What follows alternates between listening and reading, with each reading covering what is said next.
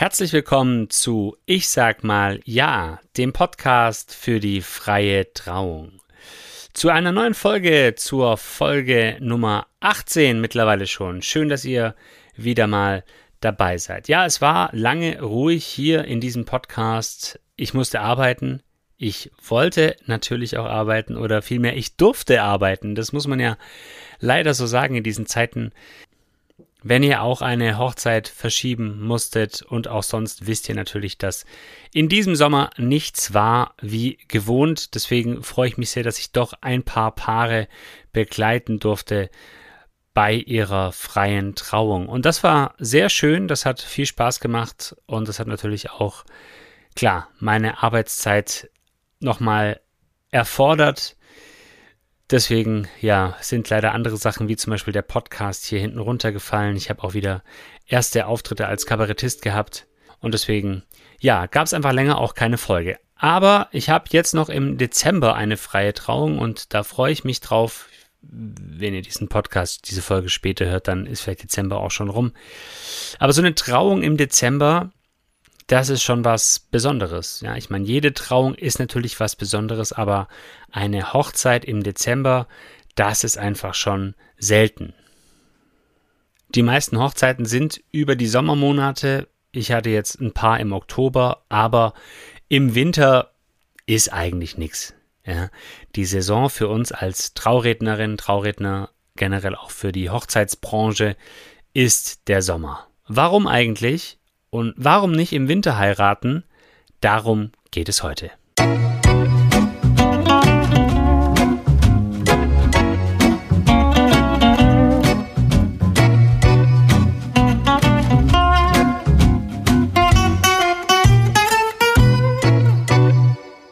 Gut, im Winter heiraten, das kommt schon immer wieder mal vor.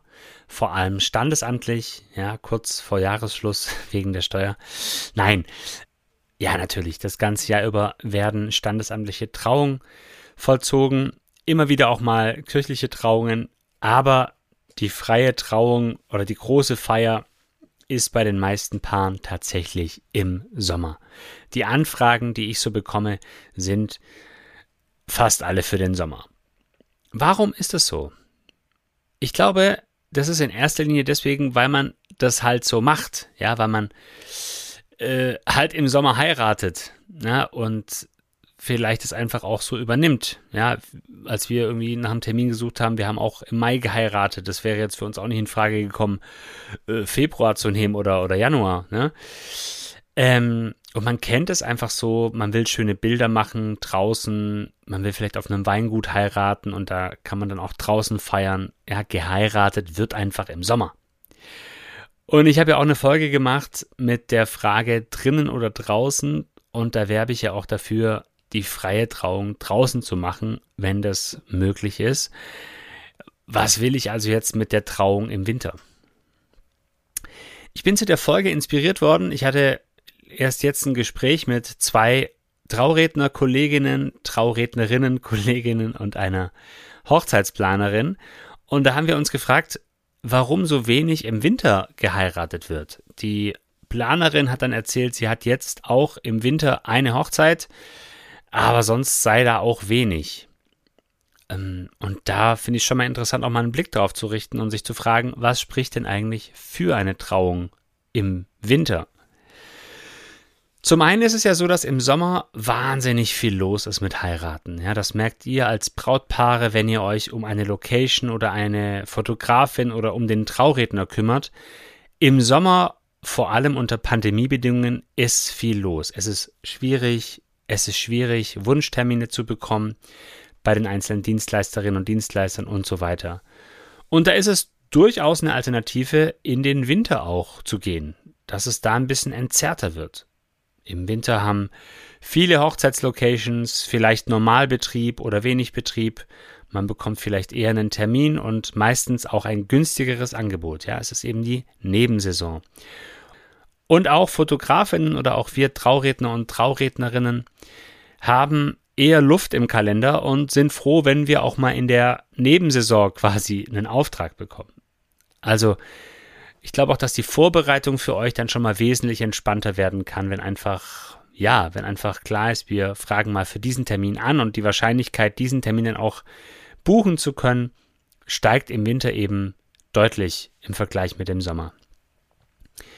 Es ist also für euch entspannter und es ist auch entspannter für eure Gäste, weil wenn ihr in dem Alter seid, wo man so heiratet, man kann in jedem Alter heiraten, aber ihr wisst irgendwie so Ende 20, Anfang 30, Mitte 30 so.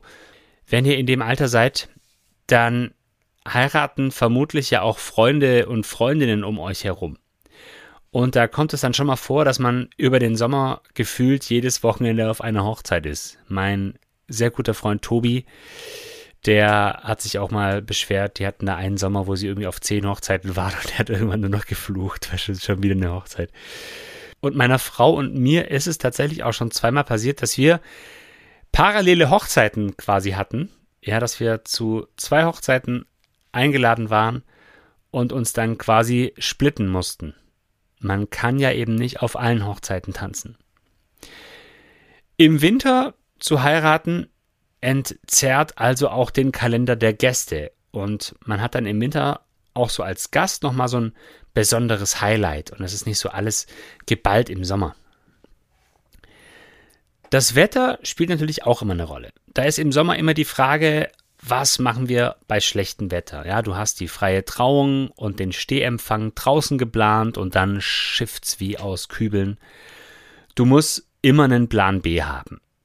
Im Winter ist es eher andersrum. Ne? Du planst dafür, dass es kalt und unwirtlich ist und musst dann eher was für den Fall überlegen, wenn es doch sonnig und schön ist, ja, sozusagen. Also das Wetter steht da jetzt gar nicht so im Fokus. Klar, man kann natürlich auch im Winter draußen feiern. Man stellt eine Schneebar auf die Terrasse oder so. Die Trauung, die die Hochzeitsplanerin, mit der ich gesprochen habe, jetzt im Winter hat, die ist wohl auch tatsächlich draußen geplant. Meine Hochzeit im Dezember ist drin geplant. Meine Hochzeit, also die, die ich mache, you know. Aber das Hauptgeschehen wird man bei einer Hochzeit im Winter, denke ich, doch eher nach drinnen legen.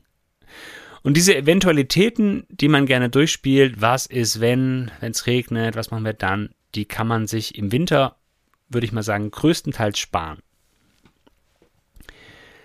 Es ist natürlich auch was Besonderes im Winter zu heiraten. Ja, eben weil die meisten tatsächlich im Sommer heiraten und es nicht so viele machen, ist es was Besonderes.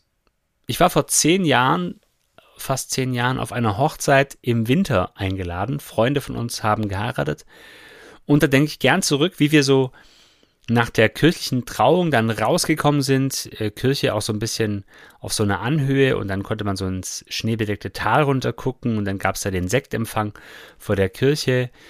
Und ja, eben, es lag Schnee und die beiden haben dann ihre Hochzeitsbilder gemacht. Das war schon besonders. Das war auch deswegen besonders, weil der Bräutigam aus Marokko stammt und zum ersten Mal in Deutschland war und dann gleich Winter und er hat an seiner Hochzeit zum ersten Mal auch Schnee gesehen. Ja, das war schon auch ein besonderer Start in die Ehe und deshalb sind die beiden auch nach wie vor glücklich verheiratet, haben vier Kinder. Also sagt der Zeitpunkt der Trauung auch zumindest mal nichts aus darüber, wie lang so eine Ehe hält. Es ist auf jeden Fall was Besonderes. Die beiden zum Beispiel, die haben auch dann wirklich ganz tolle Hochzeitsbilder im Schnee machen können. Ja, das haben nicht so viele Paare, sonst ist es ja doch dann neben blühenden Gärten oder im Sonnenschein, das ist immer so, so der, die klassischen Hochzeitsfotos oder auf einer Brücke, halt einfach immer Sonne und Sommer, Frühling, aber in einer Winterlandschaft ist schon spezieller. Gibt es bestimmt einige Paare, die es haben, aber die meisten eben nicht. Und euch als Brautpaar bleibt die Trauung ja so oder so in Erinnerung. Aber ich denke, wenn man ja so das Besondere will, das ist einfach schon schön, so diese Winterbilder zu haben.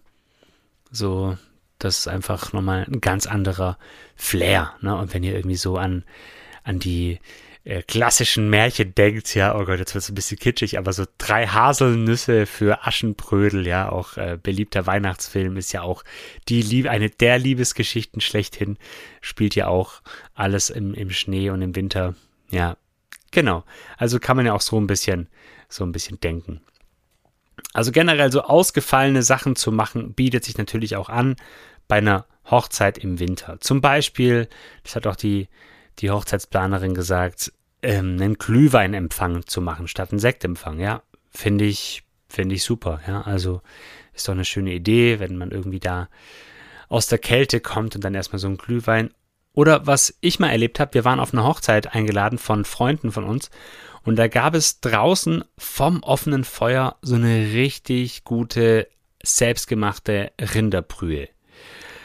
Boah, das war fantastisch. Ich hätte mich allein schon davon satt essen können. Ja, aber es war nur so ein kleiner Ankommenssnack, deswegen musste ich mich auch so ein bisschen beherrschen, dass ich es dann nicht übertreibe und dann nachher die ganzen anderen Leckereien nicht mehr reingepasst hätten. Aber das ist wirklich super, wenn du so wirklich unterm Vordach sein kannst und du gönnst dir dann nach dem Weg von der freien Trauung zur Location so eine richtig schöne heiße Suppe. Also ich sag euch, das vergisst keiner. Es sei denn, man hasst Suppe. Ja. Ja, wie gesagt, sind die Fotos auch andere. Bilder in der Schneelandschaft oder vor Bäumen mit, mit Raureif sind auch eben nicht alltäglich. Ja. Und das ist wirklich äh, eine schöne Gelegenheit, eben so ein paar ausgefallenere Sachen zu machen. Jetzt denkt ihr vielleicht, na, so wahnsinnig ausgefallen ist es nicht, aber es sind eben Sachen, die im Sommer, ja, Glühwein im Sommer, ne, mag keiner. Da ist es eben der Sekt. Sekt ist immer. Glühwein ist, ja, ist nicht immer. Und ein Punkt, den ich auch ganz entscheidend finde, den hat meine Kollegin Luisa Kilgus erwähnt von Deine freie Rede, Traurednerin aus Essling. Es kommt einfach auch schneller Stimmung auf. Und das stimmt, glaube ich, schon, weil du hast ja bei Feiern im Sommer, zumal wenn es gutes Wetter ist, hast du ja verschiedene Spots. Na, da gibt's die Terrasse und vor der Türe sind die Raucherinnen und Raucher. Und auf dem Spielplatz sind die Eltern vielleicht sogar mit den Kindern. Es verläuft sich. Ja. Wenn du im Winter heiratest, dann bist du vermutlich drinnen in einem Raum, ja, Wirtschaft, Restaurant, wie auch immer, Hotel, Gemeindezentrum, Weingut, wo auch immer. Da sind nicht alle immer draußen, da hast du alles kompakter und es ist womöglich auch kuscheliger. Ja, man rückt eher zusammen, auch im übertragenen Sinne. Und die Stimmung entsteht also unter Umständen schneller als im Sommer. Na, wenn, wenn irgendwie alle zusammen sind. Oder was meint ihr?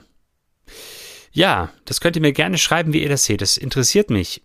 Oder wenn ihr vielleicht im Winter geheiratet habt oder im Winter heiraten wollt und vielleicht sogar noch einen Trauredner dafür sucht, dann lasst mich gerne einfach mal wissen. Das würde mich sehr freuen, mal so eine richtig schöne Winterhochzeit zu machen. Hätte auch Lust, da so ein bisschen zu überlegen, wie man denn so eine Zeremonie auch gestalten kann.